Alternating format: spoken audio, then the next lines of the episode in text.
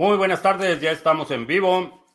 Hoy es miércoles 3 de marzo, estamos listos para iniciar nuestra transmisión. Eh, estamos transmitiendo en vivo audio y video vía Facebook, Periscope y Twitch. Y tenemos nuestro live stream de solo audio vía Podbean. Ah, si es la primera vez que nos visitas, en este canal hablamos de Bitcoin, criptomonedas, activos digitales y algunos temas de política económica y eh, geopolítica que afectan tu vida y tu patrimonio.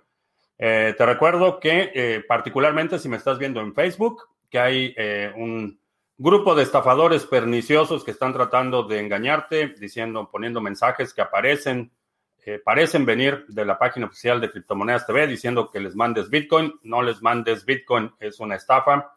Y todos esos comentarios que siguen, que dicen que sí lo probé y recibí tanto, son parte de esta estafa organizada. Entonces ignora cualquier mensaje en la página de Facebook que diga que mandes dinero a algún lugar y que te van a regresar más dinero. Es una estafa conocida y en la medida que empieza a incrementar el precio de Bitcoin, empiezan a incrementar las estafas. Eh, y hablando del precio de Bitcoin, eh, rebasamos ayer eh, en la madrugada el precio de 50 mil y se ha sostenido por encima de 50 mil llegó a 52, ¿qué? Ah, un día. Eh, llegó a 52 mil 500 y se contrajo. Ahorita está en 50 mil 992. Hubo un pequeño retroceso en el precio, pero se ve bastante bien, se ve bastante bien. Muchas razones para estar optimista y sé que parece, ups, Uh, baby, I forgot my coffee. Se me olvidó el café. Sorry. Um,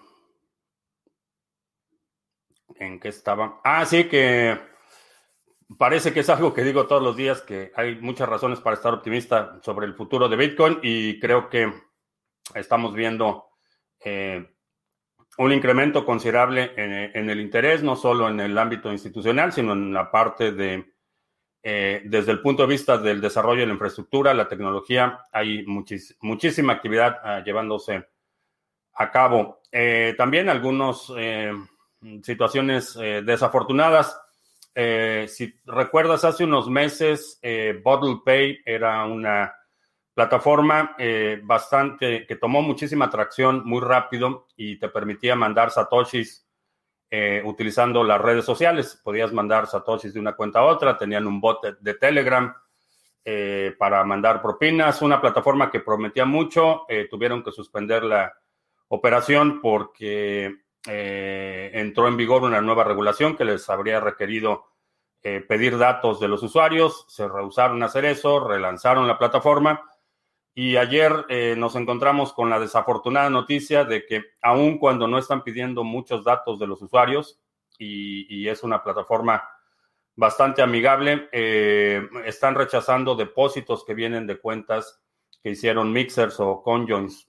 Eh, están verificando, están utilizando algún servicio de chain analysis que les dice si una cuenta viene o si un depósito está involucrado en algún mixer, lo están rechazando y están regresando el dinero.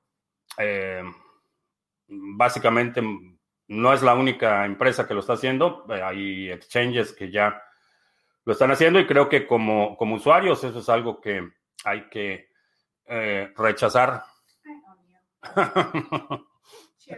Thank you, baby. Estás especial.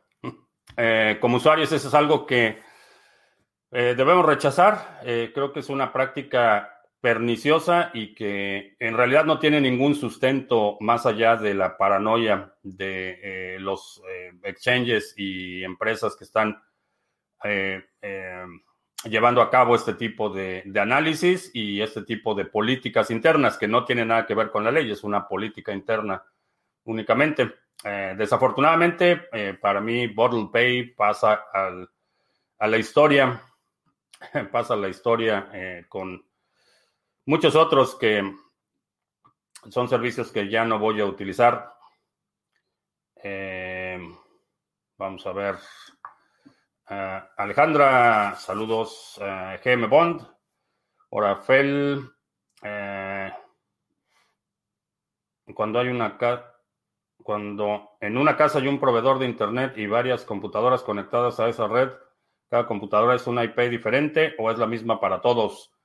Eh, no, generalmente tienes una, eh, una dirección que está, eh, una externa, que está vinculada al modem o al router principal, al que recibe la conexión de tu proveedor de Internet. Ese tiene una dirección IP y las demás son direcciones internas que están mapeadas al exterior. es generalmente la configuración default. El, el modem eh, tiene hace las funciones de un eh, ruteador, enrutador. Eh, los dispositivos locales se conectan a la IP de ese modem y el modem es el que tiene la dirección IP pública. los demás tienen direcciones internas. para consolidar inputs, puedo mandar una dirección no, no usada en mi misma cartera. no. No. Si es una dirección derivada de la cartera principal, eh, no los puedes mandar de una dirección a otra. Nabucodonosor, que está en, a una época de recibir las primeras recompensas, excelente. El Javier en España, ayer dos y hoy nada de nada. Sí, hoy se me olvidó, se me olvidó el café. Eh, Félix en Guadalajara, Whiskeborg. Eh, Sandro, buenas noches. Ronin en Puerto Madryn. Ah, ¿cuánto, crees que falta para que nadie nos venda Bitcoin? Eh, creo que mm, probablemente décadas. Eh, no creo que en la próxima década veamos una instancia en la que nadie está vendiendo Bitcoin. Eh, va a haber Bitcoin. La pregunta más interesante es a qué precio lo vas a poder comprar. Creo que siempre va a haber alguien dispuesto a vender Bitcoin, pero el precio va a ser lo interesante, a qué precio. Eh, Nabucodonosor en Bogotá, saludos. Mr. Revilla en Puerto Vallarta. Mart 13, buenas tardes, noches. magnífico en Marbella, no somos nadie sin cafecito. Hubiera sido una transmisión de cinco minutos. ¿Bajará a un BTC? Sí, va a subir y va a bajar. Va, va, sube y baja. Eh, no esperaría una bajada, todavía una bajada considerable, eh, pero sí, eventualmente va a bajar. Me sorprende que Charles Hoskinson tenga 33 años, parece que va a los 50. Sí, se viste como profesor de matemáticas cincuentón. Ah, lástima que no tengo más dinero porque ya Bitcoin se va para la luna. Eh, Pierre Rochard estaba recomendando que vendieras todo, que vendieras tus sillas y que vendieras todo para comprar Bitcoin no te voy a hacer esa recomendación, pero a lo mejor ve algunas cosas que no estés ocupando y que a lo mejor puedes convertir en Bitcoin. Eh, y Sally en Lima. Se presentó a la SEC el segundo eh, pedido formal para ETF. Tienen 240 días máximos para expedirse. Ah, no hay, se supone que sí hay un, límite, eh, pero la realidad es que pueden extender esto de forma indefinida. El, ah, no me acuerdo cómo se llamaba ese ETF que se tardó más de un año en, el proceso de la aplicación y finalmente eh, quienes presentaron la aplicación la retiraron. Realmente no hay un no hay una fecha definitiva. Eh, en Canadá ya hay dos ETFs basados en Bitcoin que están operando en la bolsa de Toronto, me parece que están los dos. Que como me cuidan, eh, sí, Sí, me cuidan, no me puedo quejar. Eh, ¿Qué opino del ingreso de Ethereum en Amazon? Eh, es Amazon y realmente no tienes ninguna garantía de resistencia a censura. Eh, si Amazon encuentra contenido cuestionable o conflictos de interés, no tienes ninguna garantía de que el servicio va a mantenerse operando o que no te van a cancelar tu cuenta. Es Amazon, entonces no me, no me produce demasiada emoción. Quieren domesticar a Bitcoin y quedará un mercado negro. Eh, sí, va a haber muchos intentos por, tratar de domesticarlo. La situación es que a Bitcoin no lo pueden controlar. Pueden controlar, mm, poner presión en empresas que dan servicios cuyo modelo de negocio depende totalmente de eh, su acceso a servicios bancarios, a servicios financieros. Eh, ahí es donde está el, punto, lo más delgado de, o el eslabón más débil en la cadena. Y ahí es donde pueden poner presión. Pero fuera de eso, en lo que es Bitcoin a nivel de, protocolo, a nivel de operación de la red y todo eso, no pueden, no pueden ponerle presión y no, no lo van a poder domesticar. Pero todos esos que negocios que eh, están basados en el intercambio de fiat a criptomonedas y que necesitan el acceso a los servicios bancarios, eventualmente van a, van a capitular, van a doblegarse, como, como lo han hecho muchísimos exchanges, que, eh, por ejemplo, Coinbase no solo eh, tiene políticas muy, muy estrictas en términos de la información que recaba y almacena de sus usuarios, eh, creó esta empresa de Chain Analysis específicamente para detectar actividad sospechosa y encima de todo le vende esta información a la, eh, al departamento de a las, sí, al departamento de seguridad interior, a la DHS. Eh, entonces, vaya, ese es Coinbase. Ah, Binance me parece haber escuchado de ah, eh, un depósito que Binance rechazó porque tenía retiros vinculados a, CoinJoins. No recuerdo cuándo fue eso y no sé si, eh, honestamente, no sé si haya alguna otra, eh, otros factores que hayan influido en esta decisión por parte de Binance. No sé si es una política general, pero, pero sí he visto que Binance ha tenido por ahí un, par de eh, menciones eh, en este sentido. Eh, el mejor exchange para comenzar.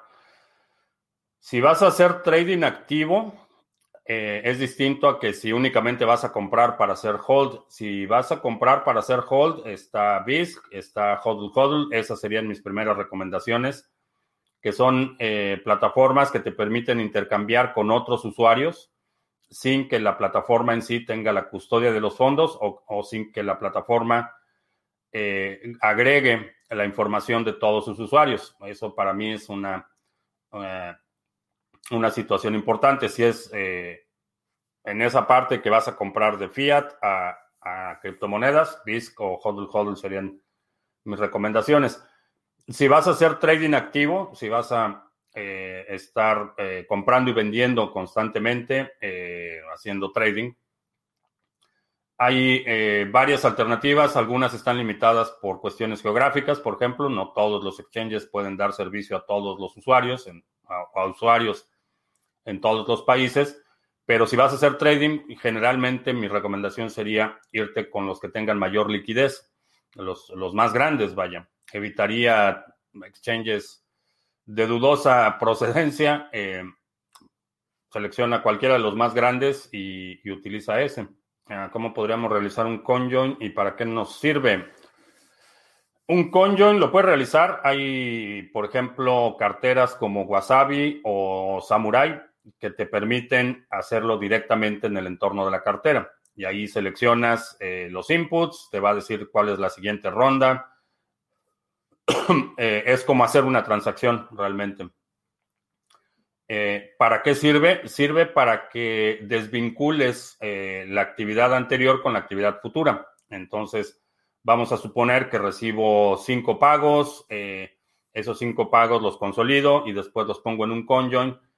Esos cinco bitcoins que recibí no van a ser, que recibí al inicio, no van a ser los mismos bitcoins que reciba al final o que tenga al final. Entonces, estoy desvinculando la actividad anterior de ese Bitcoin con la actividad futura. Esa es la, razón por la que es recomendable eh, ir haciendo, sobre todo si vas a hacer holding a largo plazo, si vas a tener una reserva, eh, ir haciendo mixers, eh, bueno, ir haciendo el conjoin, ir desvinculando esos inputs y después los pasas a tu almacenamiento permanente.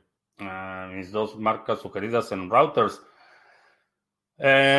No tengo marcas sugeridas en routers. Generalmente eh, el modem, eh, que, es el que hace la función del router, te lo va a dar el proveedor de Internet. Si vas a hacer una, red interna, va a depender de las especificaciones que requieras para, para tu red. Pero he utilizado quizás los que con los que he tenido mayor longevidad, es decir, los que he tenido operando por más tiempo, son los Linksys esos son los que han durado más. Eh, ¿Cuáles serían las ventajas de tener un nodo propio de Lightning Network en comparación a tener una wallet de Lightning Network? El nodo lo que te va a permitir es eh, tener, tú determinas el, el, costo de la transacción, básicamente va a ser más barato si envías utilizando tu propio nodo que si utilizas el nodo de un tercero.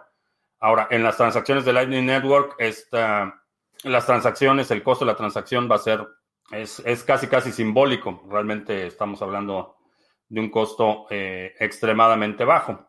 Eh, pero aún así, si quieres conservar más satoshis, lo ideal es que tengas tu, tu, propio nodo de Lightning Network. Ahora, teniendo tu propio nodo, también puedes reenrutar pagos de otros y recibir esos pagos de comisiones. Entonces, esa es la razón por la que sería buena idea tener un nodo de Lightning Network, que por ejemplo, si tienes un nodo bien conectado, eh, vas a tener más posibilidades de enrutar pagos de otros y cada vez que un pago pasa por uno de tus canales, eh, tú recibes ahí un pequeño incentivo. No es una, eh, no es comparable en términos de del monto que vas a recibir, no es el monto que recibe un minero por minar una transacción, por ejemplo, es, es mucho más bajo, pero no tienes el riesgo de la contraparte, que eso es extremadamente importante. Entonces tienes forma de que tus satoshis produzcan más satoshis sin que haya eh, alguien que sea responsable por esos satoshis. No hay una persona. Eh, la contraparte es el protocolo y se enruta el pago y tú recibes tu pago. No hay más. Eh, no hay posibilidad de, default, por ejemplo, como hay en, en el caso de que estés prestando tu Bitcoin para recibir un retorno. definitivamente la proveer liquidez, los pools de liquidez para Lightning Network van a ser algo que eh, va a estar creciendo mucho en los próximos años. Ayer decías que Ethereum Classic está más cuerdo que el Ethereum de Vitalik. ¿Por qué?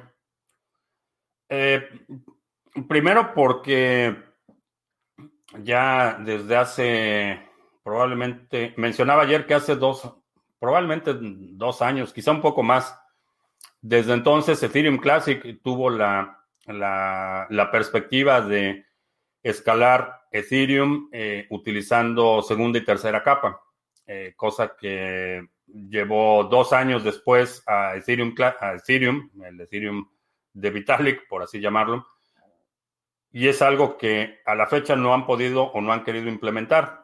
Optaron por otra alternativa en lugar de escalar el protocolo en capas, que en mi opinión es la alternativa correcta. Eh, han estado postergando, primero ignorando y postergando el problema.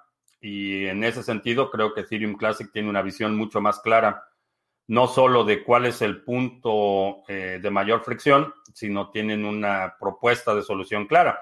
Ahora, esa propuesta puede o no ser, eh, a, fin de cuentas, la adecuada. Eso no lo sabemos ahorita y, no lo vamos a saber hasta que la, solución se. Pero en términos de, de dirección, de claridad de propósito, y en términos de eh, enfoque en exactamente qué es lo que quieren resolver y cómo lo van a resolver, eh, creo que Ethereum Classic tiene una ventaja significativa. Y desde el punto de vista de, principios, eh, Ethereum Classic es el Ethereum original.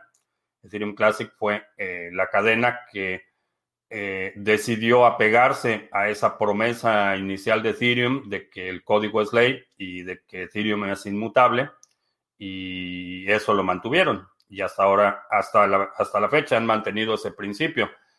Eh, eh, Ethereum, el resultante, eh, la fundación Ethereum y Vitalik, ah, decidieron romper esa promesa de que Ethereum era inmutable y de que el código es ley para proteger de pérdidas a personajes influyentes en Ethereum. Interesante historia, definitivamente. Vamos a ver Jack in the Box y Víctor nos están escuchando en Podvin, un saludo. ¿Cuáles serían las ventajas? Ah, ya contesté esa. Ah, por lo que veo, Bitcoin puede quedar como el oro, es decir, que no se perderá valor, pero cuando ya esté en un millón de dólares ya solo se podrá conservar valor. Eh, sí, vaya, es una, una, función natural de un mercado que está descubriendo el precio y madurando. Eh, esa es la, la, situación. Eventualmente, eh, sí, cuando ya estemos en un mercado consolidado y maduro, la volatilidad de Bitcoin va a ser muy baja y no vas a tener las ganancias astronómicas que estamos viendo hoy. Por las mismas razones que quienes, eh, eh, por ejemplo, compraron terrenos en Manhattan eh, antes de que Manhattan fuera lo que es hoy, tuvieron ganancias, ganancias astronómicas y hoy en día no vas a tener ese, ese tipo de ganancias porque ya es un mercado el mercado de bienes raíces en Manhattan es un mercado maduro, los precios son relativamente estables, no vas a tener el nivel de ganancias que, tuvieron quienes primero compraron terrenos en Manhattan a finales del siglo XIX, eh, por ejemplo. En ese, en ese nivel estamos, estamos, somos los pioneros de la conquista del oeste de las criptomonedas sobre el ETF en Estados Unidos que puede aceptar BTC este año. ¿Qué podría pasar si esto pasa? Mm, realmente de los ETFs no me produce demasiada emoción porque el ETF es una promesa de pago.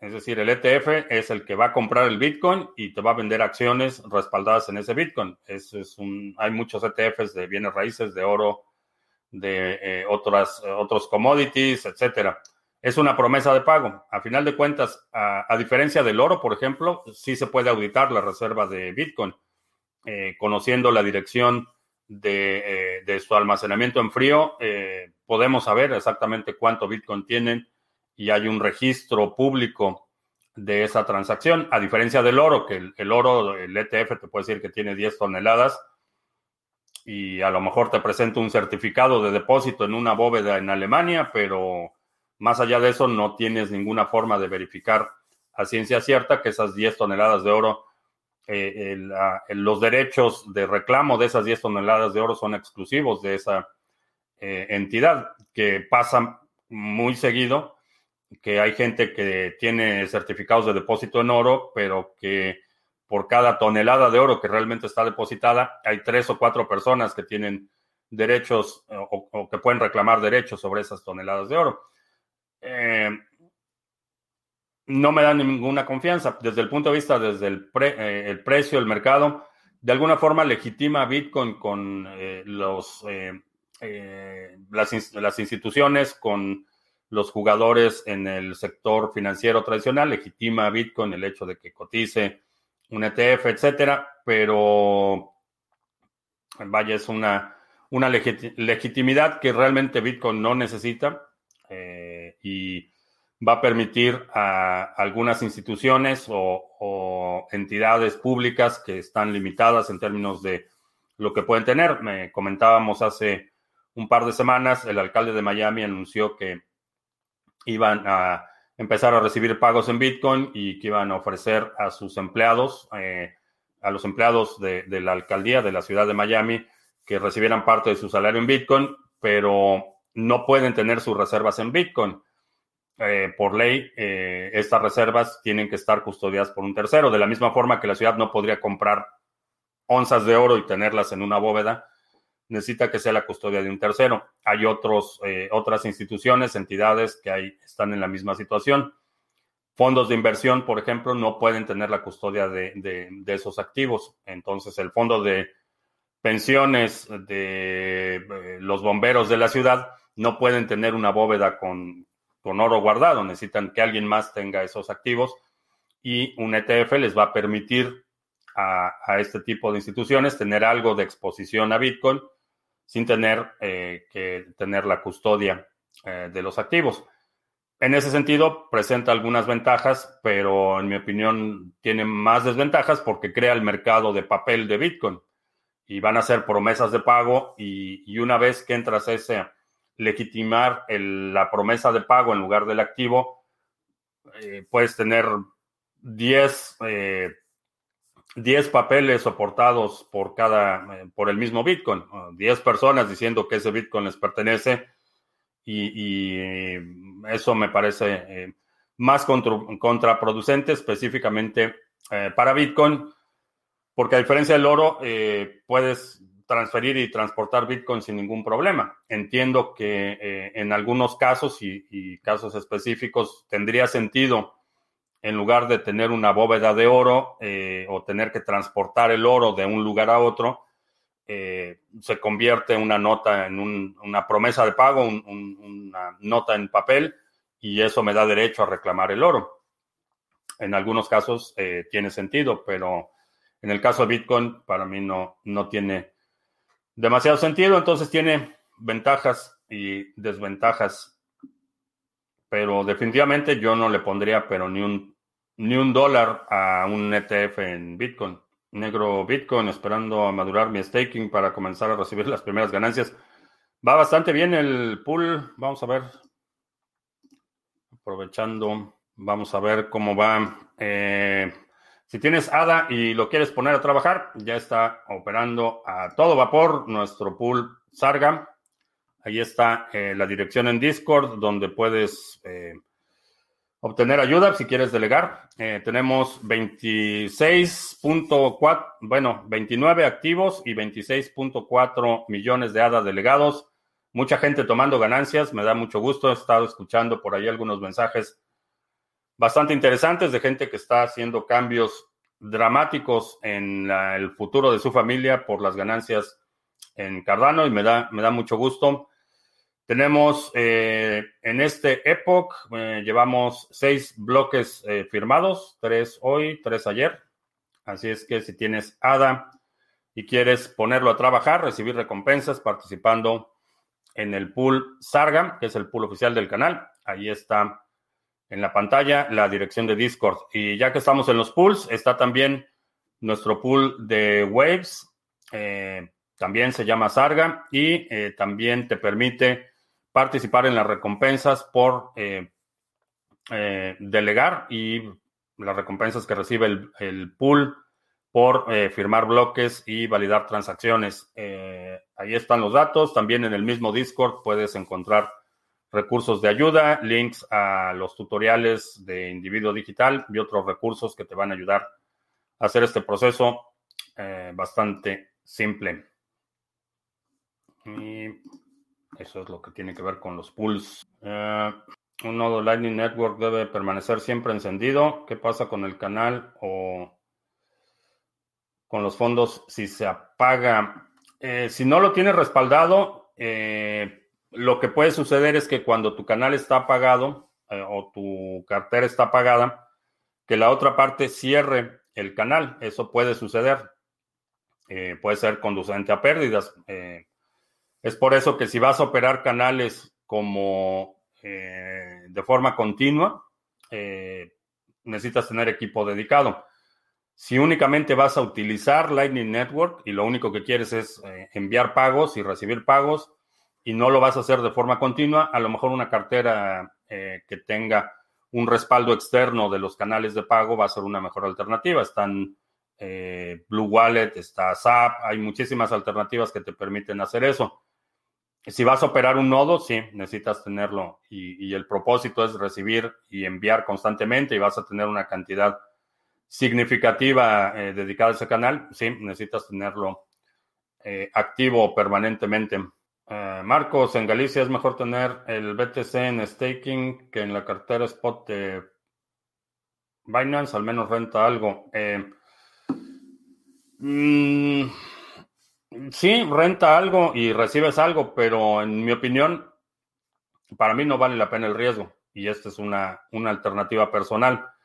Eh, lo que es Bitcoin es una vez que lo recibo, se va a almacenamiento frío y no lo pongo a riesgo hay algunas personas que quieren obtener un retorno por su Bitcoin y lo prestan o, lo depositan en algún lugar. Esa es una decisión que solo tú puedes tomar. Para mí, para mí en lo personal no vale, no vale la pena el riesgo. porque realmente no tienes Bitcoin. Si, si, si está depositado en Binance eh, o estás haciendo lending, se lo estás prestando a alguien a cambio de un interés, realmente no tienes Bitcoin. Lo que tienes es una promesa de pago de quien recibió tu Bitcoin. En este caso de Binance, por ejemplo, es una promesa de pago de Binance. Ahora, si para ti eso es suficiente, está bien. Hay, gente que puede de todo su Bitcoin, pone una pequeña parte en un depósito para que le esté generando y, ya. Es perfectamente eh, eh, razonable hacerlo. En mi caso personal, no lo hago y, prefiero tener la custodia de Bitcoin. Con otros activos sí, puedo tomar un, nivel mayor de riesgo, pero con Bitcoin... Eh, ah, la gallina se llama Satoshi, el gato se llama Nakamoto. no, son dos gatas, una se llama Güera y la otra se llama Turtle. Ah, Brave sacará su buscador así como Google y Presearch. ¿Qué opinas si dan tokens BAT por buscar? ¿Se puede valorizar? Eh, es el mismo, eh, es la misma lógica económica, es la atención. Y en mi opinión, sí, se puede valorizar un poco, pero no esperaría ganancias astronómicas con, ni con BAT ni con Presearch que eh, fundamentalmente tienen el mismo problema, son tokens RC20. Y bueno, con todo lo que eso implica. Ayer comenté que se podía usar el Ledger Nano con Yoroi sin pasar por el Ledger Live. ¿Cómo se hace? Eh, instala la extensión de Yoroi en tu navegador y cuando creas la cartera y te da la opción de utilizar el Ledger como, eh, como cartera. No tienes que hacer nada más. Precauciones, las precauciones de siempre. Asegúrate que lo estés haciendo en un dispositivo que no esté eh, comprometido, que tenga antivirus instalado, que tenga sistema operativo actualizado, que no sea la computadora que está en el lugar que todo el mundo lo utiliza, etcétera. Las precauciones eh, generales. Eh, ¿Qué opinan los proyectos híbridos que son Proof of Work y Proof of Stake al mismo tiempo? Me parecen interesantes. Hay algunos que son bastante interesantes. Eh, Decred es uno de ellos que tienen el modelo híbrido. ¿Se podría crear un Amazon Web Server descentralizado o es muy difícil? Hay muchas opciones para eh, eh, hacer. Amazon Web Services no es una sola cosa. Son muchísimas. Tienen hosting, tienen servicios de almacenamiento de datos, tienen servicios de bases de datos replicadas, tienen 20 o 30 servicios distintos, no es una sola cosa. es muy difícil la cuestión con ese tipo de servicios de infraestructura es que la descentralización invariablemente tiene un costo en términos de eficiencia.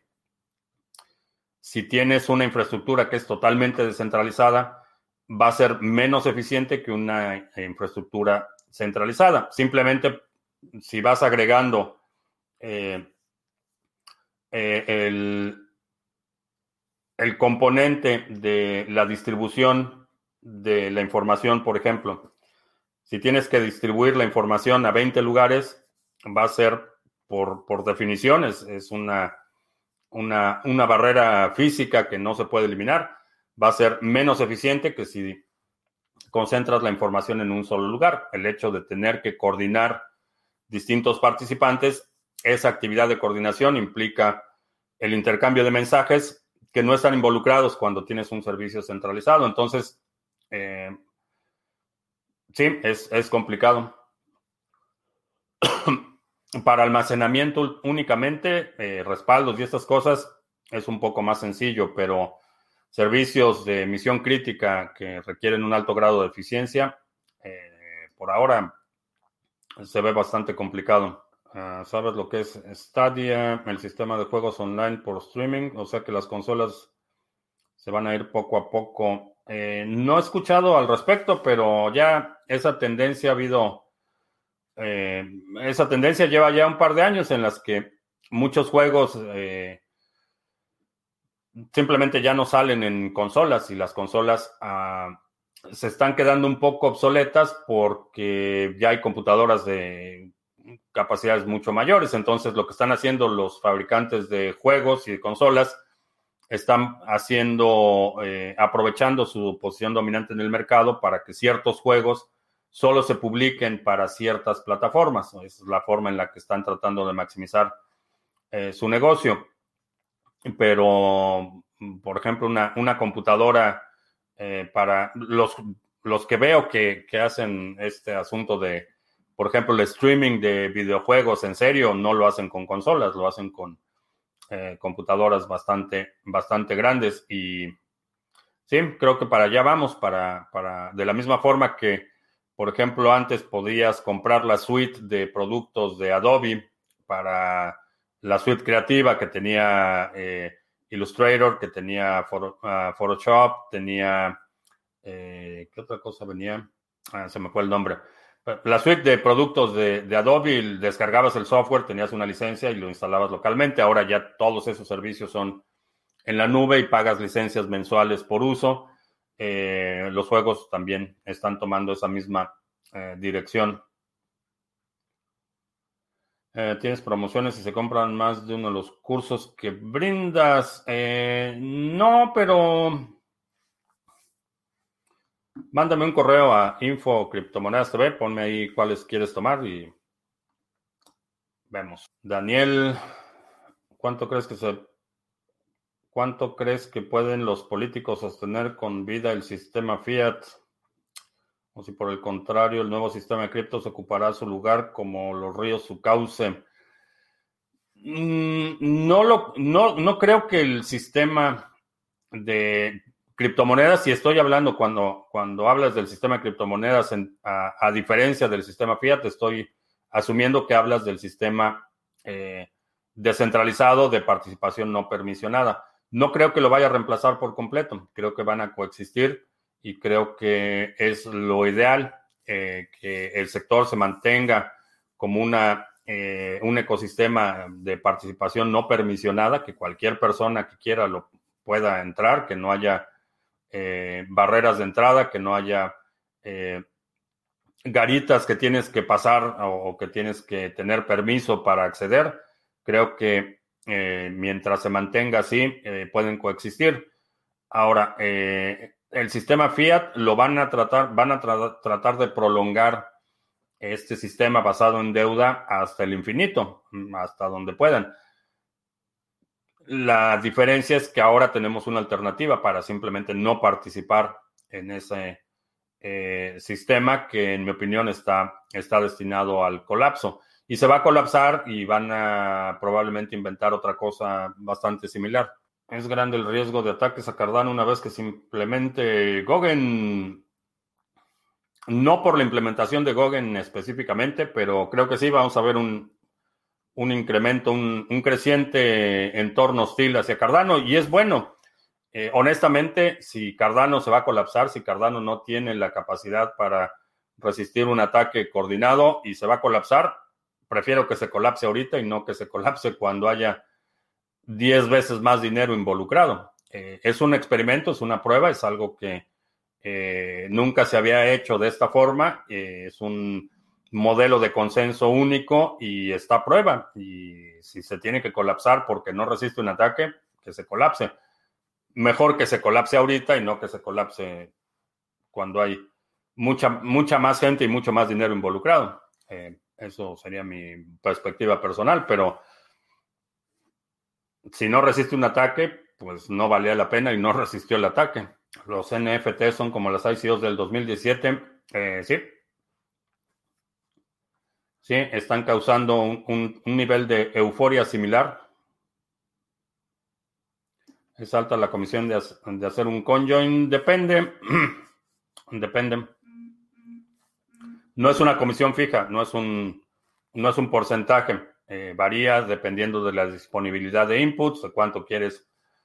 Eh, se calcula automáticamente similar a, a las comisiones de los mineros. ¿Siguen bien tus gatos? Sí, están disfrutando los primeros días de primavera. No pudo despegar el nuevo cohete de Elon, karma por su shilling de Doge. Ah, no, lo creo. Con la actualización de Cardano, ¿en qué interfaz puedo crear mis propios tokens? Eh, checa el upgrade de Dedalus. Eh, en Dedalus ya está eh, no sé si haya, no he visto una herramienta en línea donde lo puedas hacer, donde puedas crear la transacción y, enviarla desde tu cartera, pero Dedalus, eh, la actualización de Dedalus incluye esa opción. Que seremos un pool de stake de Ontology. Parece que están dando buen rendimiento. Necesito checar los números. No he checado los números, pero eh, una de mis intenciones este año es expandir la operación de, los pools. No quiero extenderme demasiado porque estoy viendo enormes oportunidades en algunos proyectos que ya están avanzados, entonces no me, no me gustaría extenderme demasiado, pero sí, sí, eh, vamos, a, vamos a evaluarlo. Ah, vi que Blue Wallet se puede firmar offline con otro dispositivo, puede usarse también con Lightning Network. Eh, la firma offline, no lo sé. No sé si, si, se puede hacer. Si tengo mi nodo de Lightning Network, no tendría la necesidad de comprar capacidad de canales de Lightning Network depende cuánto quieres mover. eso es lo que implica la capacidad. Si tienes un canal abierto con, eh, digamos, uh, 100 mil satoshis, si quieres mover más de 100 mil satoshis, necesitas eh, comprar la diferencia en capacidad o conseguir la diferencia en capacidad. En el sandbox que se realizará en Colombia, en el que se va a poder comprar y vender a precio de mercado desde los servicios bancarios? ¿Qué riesgo ves para los intercambios que operan y generan y ganan a partir de un spread? Eh, no sé, no sé cómo van a fondear las criptomonedas. Las, las criptomonedas que vas a eh, comprar, por ejemplo, desde los servicios bancarios, no sé quién las va a proveer. Eh, no sé cómo va a operar esa parte un proyecto de tokenizar oro. ¿Cómo lo ves? ¿Cómo podrías asegurar que la contraparte en oro realmente existe? No puedes, y esa es una de las razones por las que esa sería una promesa.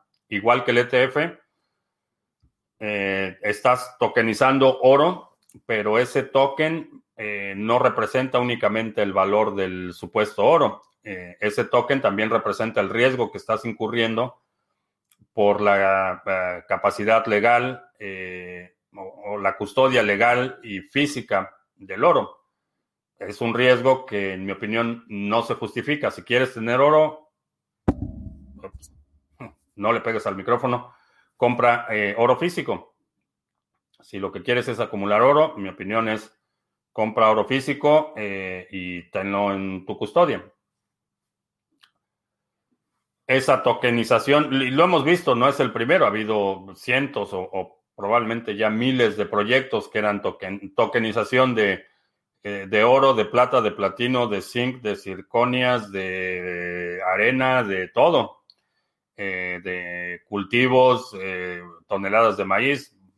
Hemos visto las situaciones que tú no puedes verificar, no te puedes asegurar que ese oro, primero, realmente existe Segundo, que si el oro existe, eh, el custodio, quien está emitiendo, quien tiene la custodia, realmente tiene la capacidad logística técnica para tener buena custodia de ese oro. Que, por ejemplo, el entorno legal en el que opera este, esta custodia de oro eh, esté protegido, porque en la medida que se va incrementando la, la debilidad de los sistemas financieros, que estamos viendo eh, situaciones como tasas de interés negativa, inflación rampante, erosión eh, acelerada del poder adquisitivo del dinero, inflación en alimentos. Cuando empezamos a ver este tipo de fenómenos, los gobiernos son los primeros en tratar de echar mano de cuantas reservas de oro eh, estén a la mano. y no sé en dónde está esa reserva de oro pero pregúntale a, Maduro qué le pasó a las reservas de oro de Venezuela cuando trató de reclamarlas al banco, eh, el banco de, Inglaterra. El banco le dijo, este, no, me parece que no eres el presidente legítimo y no te vamos a dar las, eh, no sé, eran 140 toneladas de oro, no sé cuánto tenían ahí. Eso va a suceder. Entonces, eh, si ese oro está custodiado, por ejemplo, en, en un país con cierta, con bastante inestabilidad, o, en Venezuela la vieja, por ejemplo, si ahí tienen la custodia del oro, con estos bolivarianos rampantes, no tienes ninguna garantía de que no vayan a abrir bóvedas. Entonces, no, si quieres tener oro, mi opinión es compra oro. Una cartera fría económica para ADA, el Ledger Nano o el la más barata sí va a ser el Ledger Nano. No tener la custodia también se puede resolver. A lo mejor sí, pero por ejemplo, si tienes, eh, si tienes la, la custodia, por ejemplo, en Binance, si tienes el, eh, y, supongo que te refieres a la custodia de Bitcoin en, eh, en Binance por un retorno. Si tienes la custodia en Binance, honestamente, creo que nadie sabe dónde está Binance. Entonces, lo vas a resolver por la vía del litigio, a quién vas a demandar y, cómo lo vas a hacer. En mi opinión, no, no se justifica el riesgo. Eh, para mí no, no se justifica el riesgo. Eh, hay exchanges, por ejemplo, más establecidos que sabemos dónde están, eh, que tienen un entorno o que operan en una jurisdicción en la que tienes un poco de más protecciones legales, pero aún así, para mí no vale la pena. No vale la pena tener que, en el caso de que se pierda la custodia, tener que aventarme el pleito. Ve lo, eh, lo que ha pasado con el asunto de Cryptopia, la liquidación de Cryptopia. Han pasado, eh, probablemente llevan creo que año y medio en proceso de liquidación desde que los hackearon y al día de hoy los, los usuarios de Cryptopia no han podido recuperar absolutamente nada. Entonces, eh, puede haber un recurso legal, sí, pero es un proceso legal que se puede llevar años para recuperar la custodia y, en ese proceso eh, tu reclamo va a estar altamente erosionado. Los liquidadores y quienes participan en estos procesos legales de reclamo cobran cantidades exorbitantes y al final cuando recibes lo que tenían en custodia, eh, si, recuperas el, el 40 o el 50%, te fue bien para mí no vale la, no vale la pena. Ah, muy mala idea comprar el oro que compré y no lo mandan. Son 10 gramos. Eh, sí, esa es, la otra. Hay muchas, muchas empresas que no están, eh, no están cumpliendo y otras que son simplemente estafas. Eh, por eso, si, si vas a comprar oro, mi opinión es ve a un lugar en tu localidad y compra oro y te quitas de problemas. Cuando pasas BTC a Fiat se pagan impuestos, pero ¿qué pasa si no lo pasas a Fiat y pagas directamente con BTC? Se pagan impuestos. Depende de tu jurisdicción. En la mayoría de los casos el intercambio de bienes y servicios va a estar eh, tasado a un nivel distinto que las ganancias, pero, por ejemplo, si intercambiamos una casa por un coche, eh, generalmente va a haber, va a haber un, impuesto implícito por ese intercambio, eh, que está, va a estar basado en la diferencia de precio, básicamente. Pero sí,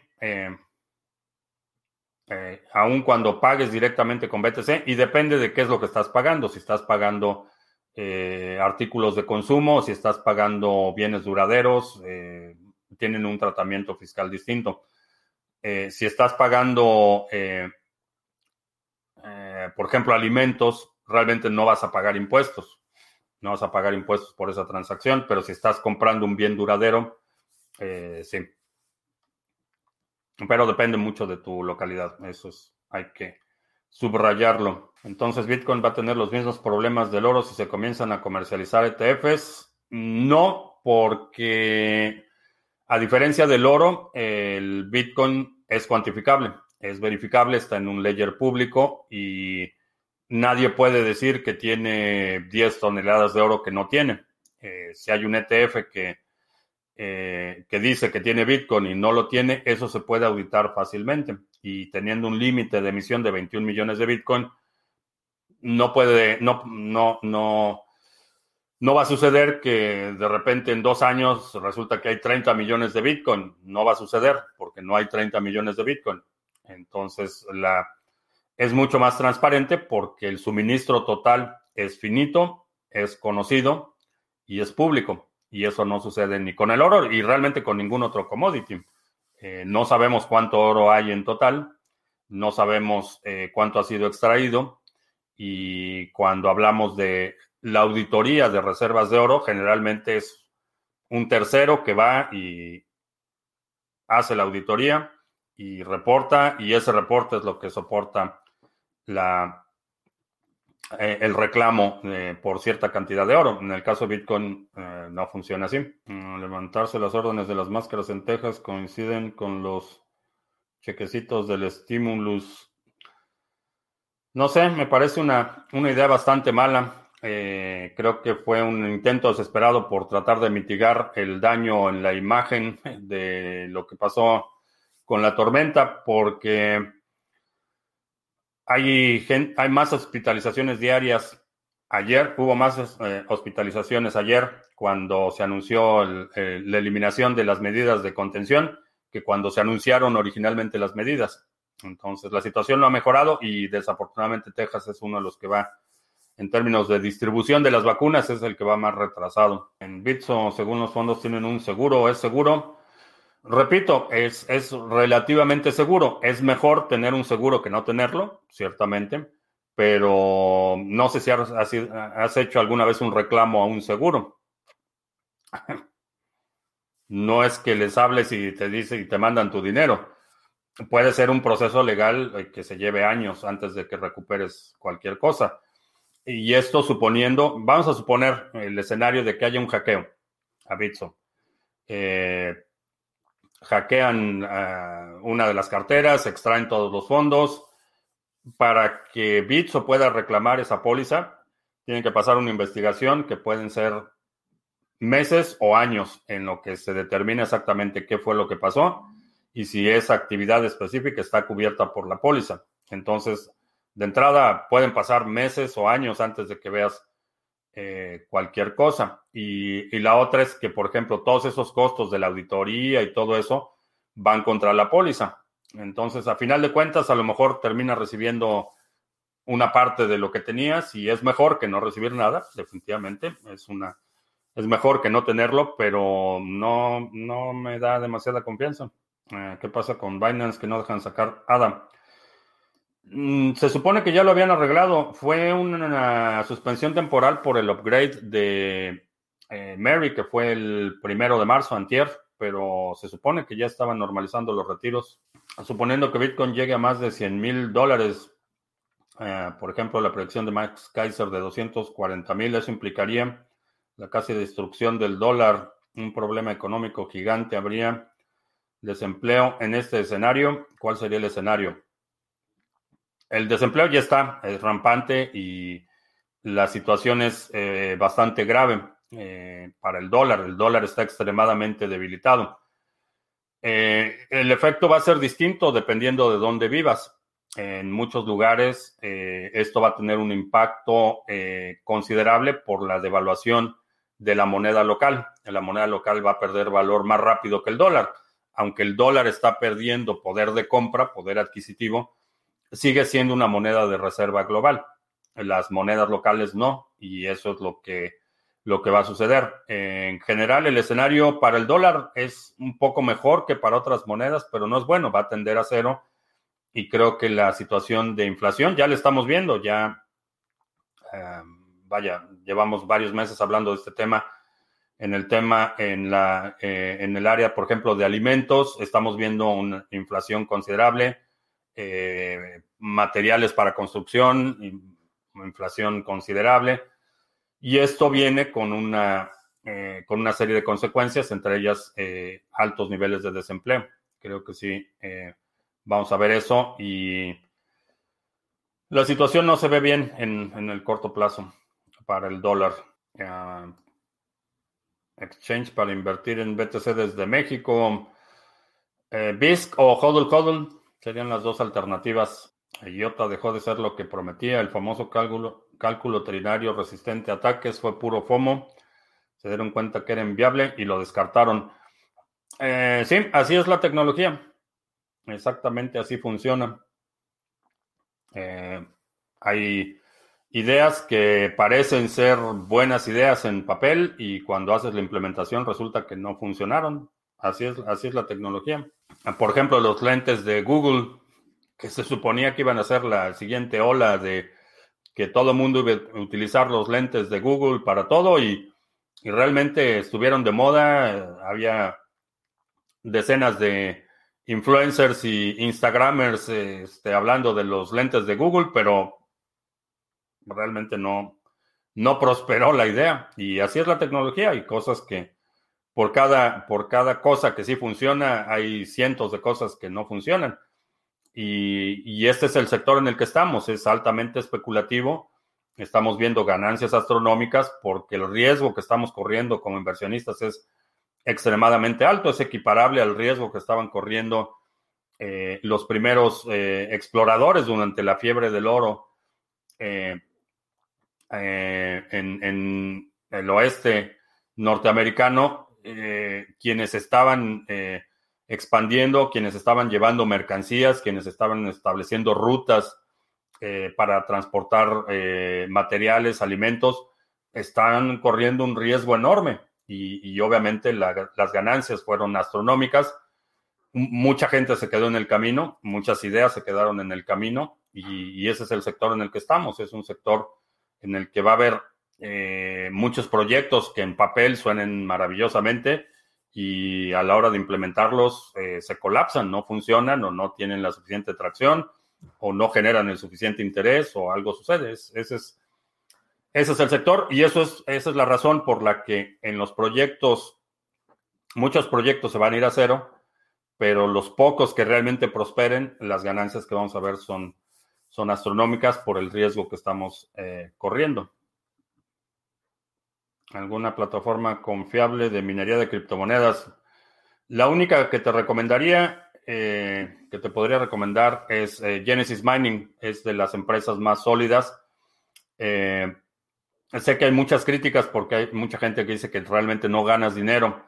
y, y es cierto, el margen en la minería en la nube es, prácticamente nulo. Sin embargo, es una forma de adquirir Bitcoin bastante interesante. No te llaman los drones para vigilar tus alrededores. Stop spoiling them, baby. Don't spoil them so much. Los tienen bien consentidos. Ya me trajeron mi, mi refill de café. Así es que para los que apenas están llegando, todavía tenemos café para rato. Ah no te llaman los drones para vigilar, etcétera, tus alrededores. Sí, me parece bastante interesante. Le pegué a la mesa. Sí, eh, lo, que más, lo que más me interesa es desarrollar un sistema antidrones. Eso va a ser interesante. En el sector de los criptoactivos es más preponderante el hack blanco o negro y por qué. Eh, diría que el negro porque el incentivo es directo.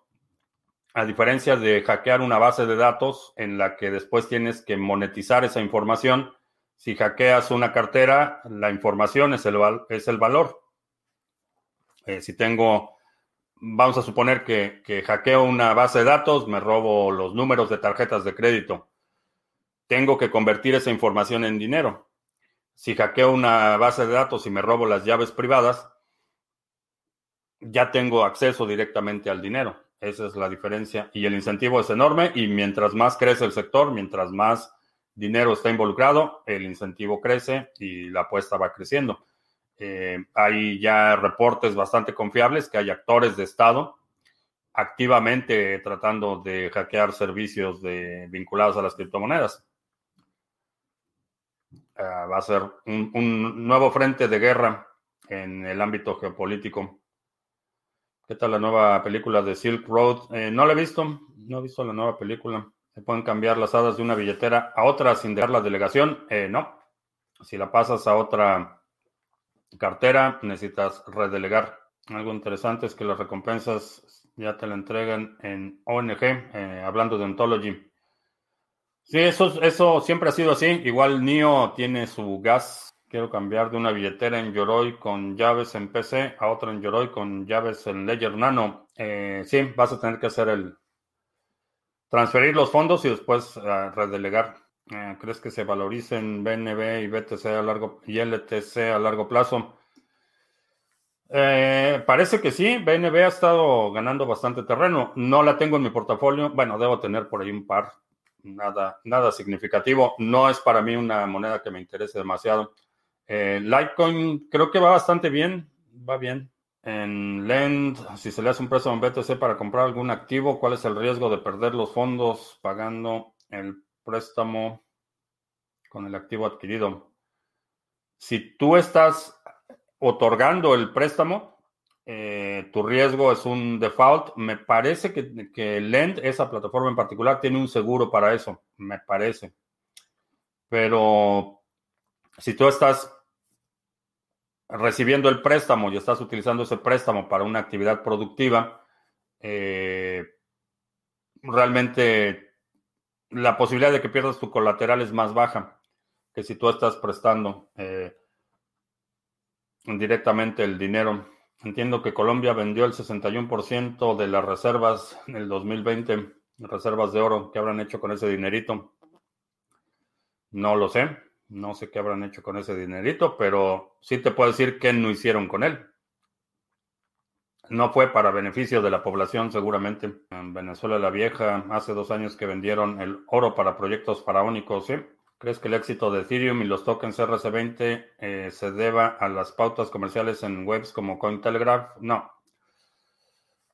Ayudan, eh, pero, pero no, no es únicamente eso. Es una combinación de varios factores.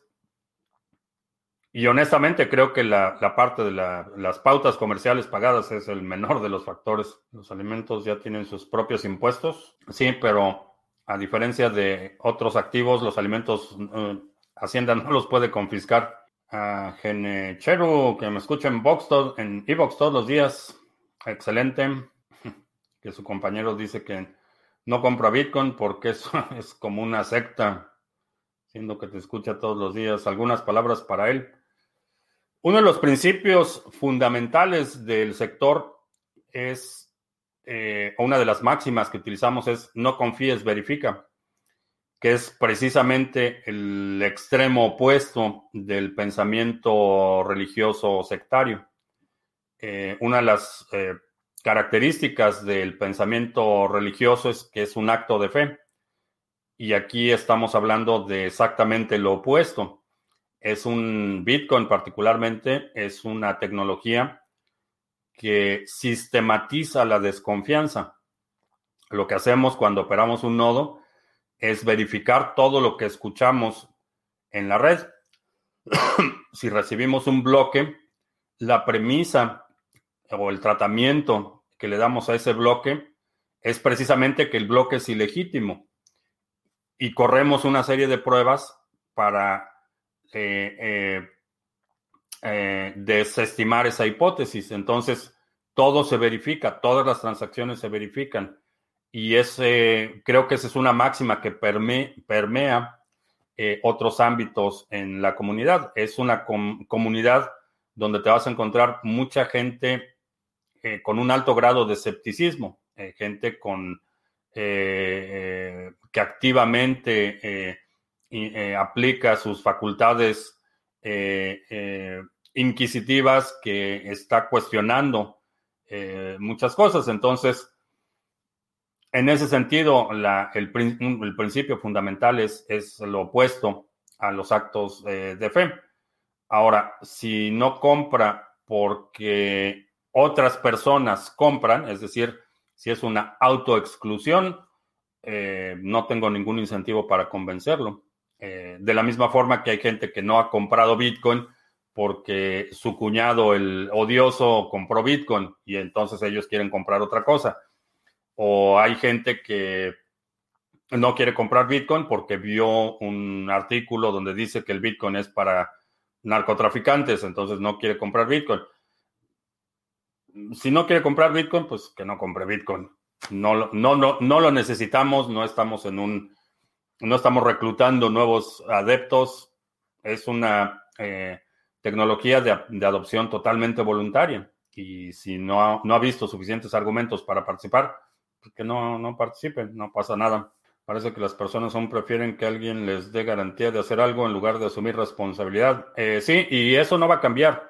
Va a haber siempre un sector de la población en el que prefiera que alguien más tome la responsabilidad, porque si algo sale mal le pueden echar la culpa. Y esto es, eh, aunque suena bastante eh, absurdo, es una realidad. Y, todos los sistemas de codependencia, eh, no solo a nivel intrafamiliar, sino a nivel social, funcionan así.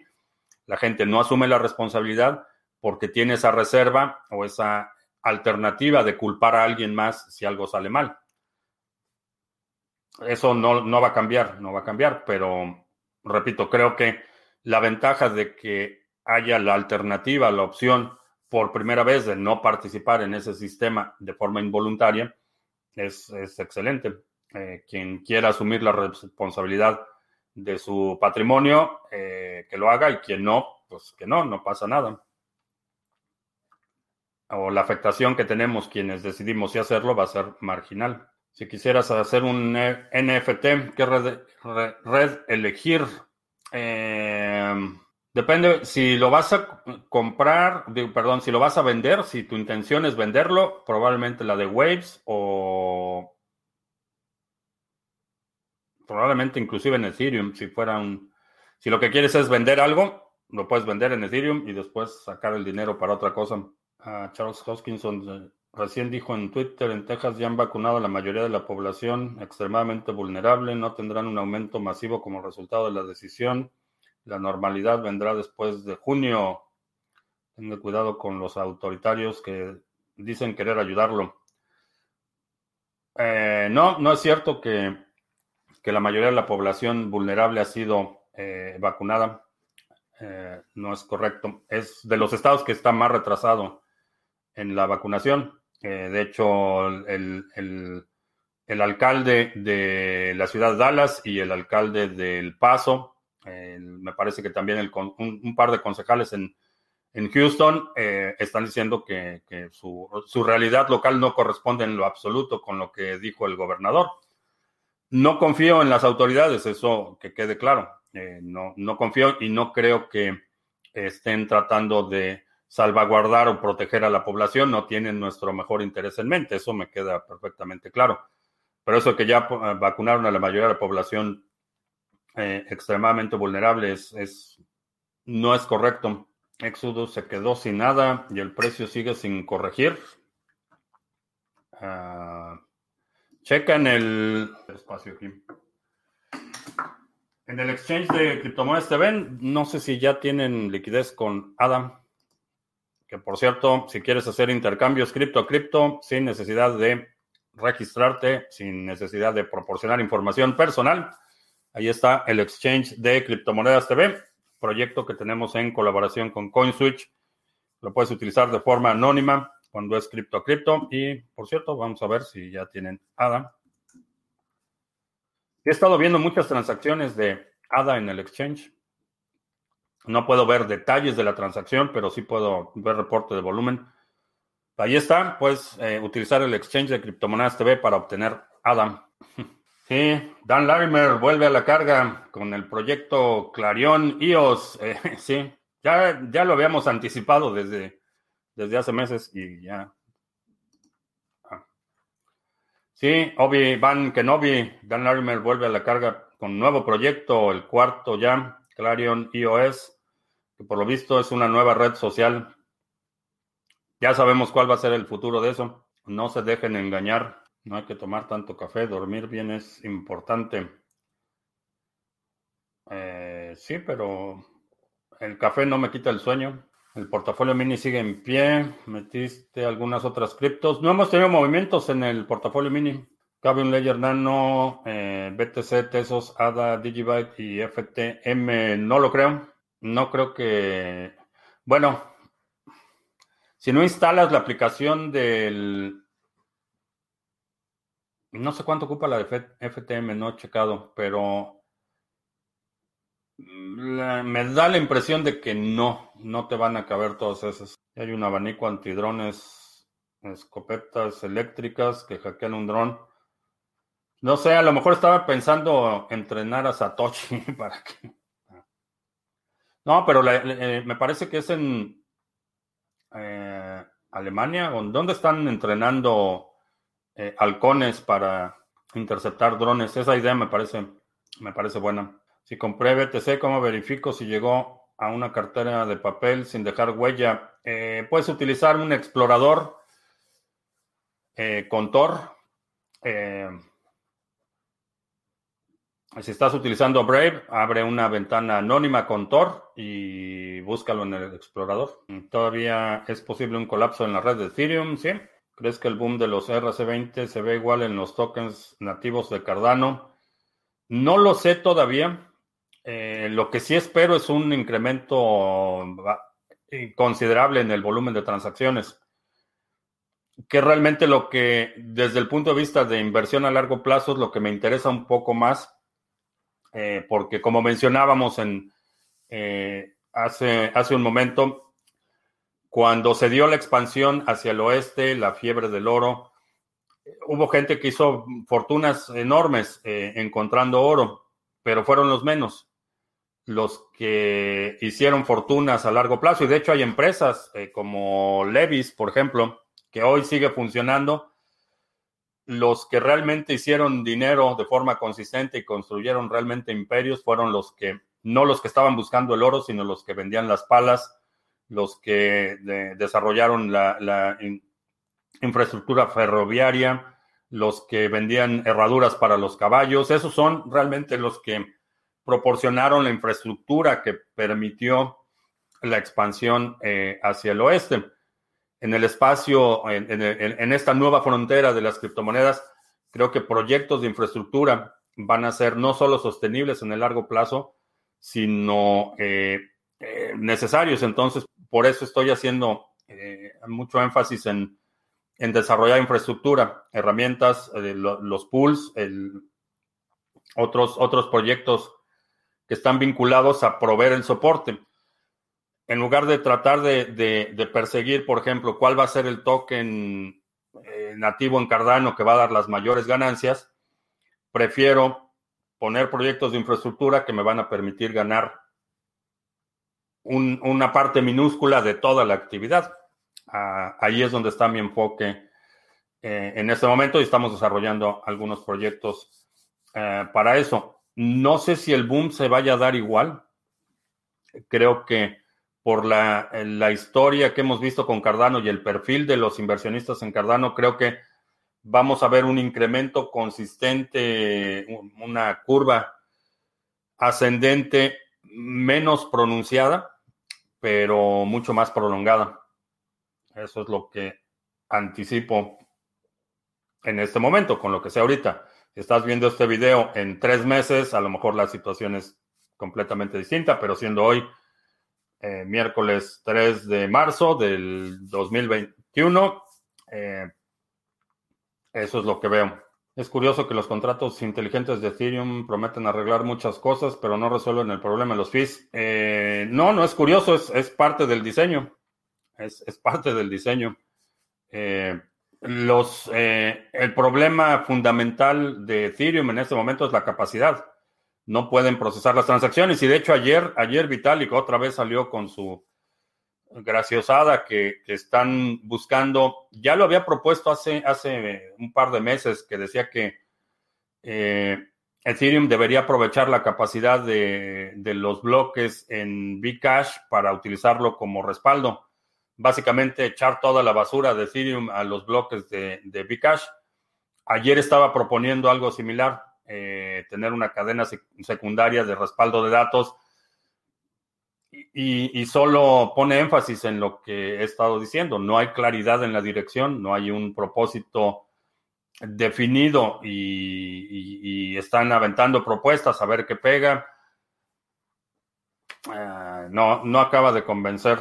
Hacia el CEO de Cardano le pasa algo, sería un desastre para el proyecto. No es, eh, Charles Hoskinson no es el CEO de Cardano, eh, es el CEO de una empresa que da servicios para Cardano. En este momento creo que a lo mejor sí sufriría algo el proyecto, pero no es crítico. Creo que ya rebasamos ese punto eh, en el que ya se activó el proceso de descentralización, por ejemplo. Ya no, se ya no dependemos eh, únicamente de los validadores controlados por la Fundación Cardano. Eh, ya cualquier persona puede ser un validador en la red y creo que ya ha avanzado lo suficiente como para que el proyecto pueda continuar, aun si Charles Hoskinson decidiera, qué sé yo, dedicarse a, cuidar a sus eh, alpacas o no sé qué cosa compró ahora. Hernán en Arica, en Chile, que nos sigue desde hace un año y que por primera vez puedes vernos en vivo. Bienvenido. Qué bueno que estás por aquí. un influencer cripto dijo que Bitcoin es oro digital y que Ethereum es como el aluminio. No, no tengo idea de dónde de dónde viene esa analogía, pero no, no es como el aluminio. ADA ya pasa a o seguimos esperando una corrección. Estoy observando, ayer estaba rondando los 2500. Eh, si, no, si no llega a 2200, eh, creo que ya pasa a DCA, pero todavía no lo he decidido. Es rentable seguir minando, eh, depende de qué estás minando y cuánto te está costando la electricidad, pero sí, hay mineros que son rentables. Al paso que vemos, tendremos Cardano 2.0 antes que Ethereum 2.0. Eh, no, no necesitamos Cardano 2.0. Eh, Cardano desde el inicio ha sido un proyecto desarrollado con miras a ser escalable. Entonces hay varias iteraciones, va a haber eh, desarrollos en la red, pero no se necesita un Cardano 2.0 porque el 1.0 está pensado para expandirse y escalarse. Ah, yo no sé nada de criptomonedas, solo sé que es blockchain. Okay. No sé cómo sabes qué es blockchain sin entender qué son las criptomonedas, pero está bien. Ah, los halcones se están usando por lo que acabo de ver en todo el mundo para los drones y pájaros, salvan miles de vidas. Sí, dilo sin rodeos. Ethereum es una shitcoin. Eh,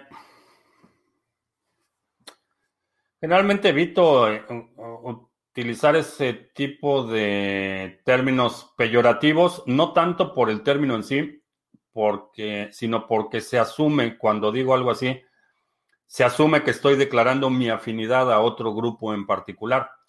Creo que eh, independientemente de la intención, eh, he sido bastante claro de qué es lo que opino del desarrollo de, Ethereum. Eh, en sentido estricto, creo que no, creo que es un proyecto que no ha prosperado. Básicamente, que tiene serios problemas y los desarrolladores en lugar de resolver esos problemas han estado tratando de evadirlos que es DCA. DCA es Daily Cost Average, que significa promedio de costo diario. Y es un mecanismo de eh, vas comprando en intervalos regulares y al final vas a promediar el precio. Entonces, si tienes activos que son muy volátiles, por ejemplo, que no sabes si este es un buen punto de entrada o va a haber un punto de entrada mejor en el futuro, en lugar de poner una sola compra de todos los activos a un precio, lo que vas haciendo es dices, voy a comprar 10 mil dólares de Bitcoin y voy a comprar, eh, por ejemplo, mil dólares cada semana o voy a comprar 2.500 en cinco partes y lo que sucede es que vas promediando, eh, promediando los, los precios y al final tu ganancia o pérdida cuando vendas el activo va a estar determinada por el promedio eh, que pagaste eh, por tu hold total. Eso es DSA. Me refiero a cómo minarlos, cómo guardarlos, cómo comprarlos y venderlos. Bueno, pues llegaste al lugar correcto. Aquí hablamos mucho de esos temas. Ah, ¿Con quién fue la entrevista? Sobre por qué BTC podría llegar a un millón. No, la entrevista no fue sobre eso. La entrevista fue con Nick Batia, que es el autor de Ledger Money. Aquí está, Nick. Nick Batia. Eh, la entrevista que tuve con él fue sobre eh, el surgimiento de mercados de capitales eh, basados en Lightning Network. Esa fue nuestra conversación. Nick publicó, me parece que antier, antier o ayer, en Cointelegraph un artículo donde expone las razones por las que Nick cree que Bitcoin va a llegar a un millón de dólares. Esa fue la, eh, la aclaración, vaya. En la página de Blockstream venden Ledger, ¿son propios de la marca o son reventas? Eh, no, eh, Blockstream es distribuidor autorizado de Ledger y de Satoshi Labs, que es el fabricante de Trezor, ah, yo pagué un dólar por una transacción de Ethereum, pero tardó tres horas. ¿Cómo funciona el arte en criptos como los que hace Hakatao? Que en su mayoría son GIF, no cuadros reales. ¿Cómo funciona ese sistema? Eh, ¿Cómo funciona ese sistema? Vamos a tener que dejar el tema de los NFTs, pero en, resumen, lo único que haces es emitir un token y ese token representa una obra de arte. Eh, es un token único que es como un certificado de autenticidad de la obra, te reconoce como dueño. Tiene serios problemas cuando hablamos de arte digital, pero así es como funciona, es como un certificado de autenticidad. Ah, si compro Bitcoin, ¿existe la posibilidad de que alguien lo mine? No, eh, el proceso de minería es la creación de Bitcoin. Para que puedas comprar Bitcoin, alguien lo tuvo que haber creado. Y una vez que tú lo creaste, lo compras, lo pones en una cartera que tú controlas y ya es tu, es tu Bitcoin. Ah, son distribuidores de Jade también. Eh, la cartera Jade fue desarrollada por Blockstream. Ahí está el enfoca. Ahí está, fue desarrollada por Blockstream. Pero es open source el software y el hardware también es open source. Puedes buscar la especificación para crear tu propia cartera Jade. Y eh, pues ya se nos acabó el tiempo. Te recuerdo que estamos en vivo lunes, miércoles y viernes, 2 de la tarde, martes y jueves, 7 eh, de la noche. Si no te has suscrito al canal, suscríbete, dale like, share, todo eso. Los domingos publicamos nuestro resumen semanal. Si hay algún segmento de la transmisión de hoy que quieras sugerir, para el próximo resumen semanal, deja un comentario aquí abajo con la marca de tiempo para considerarlo. Eh, también los domingos, nuestro resumen semanal incluye el comentario de los mercados con Juanse y un eh, mini tutorial bastante útil con individuo digital. Y creo que ya, por mi parte es todo. Gracias. Ya hasta la próxima.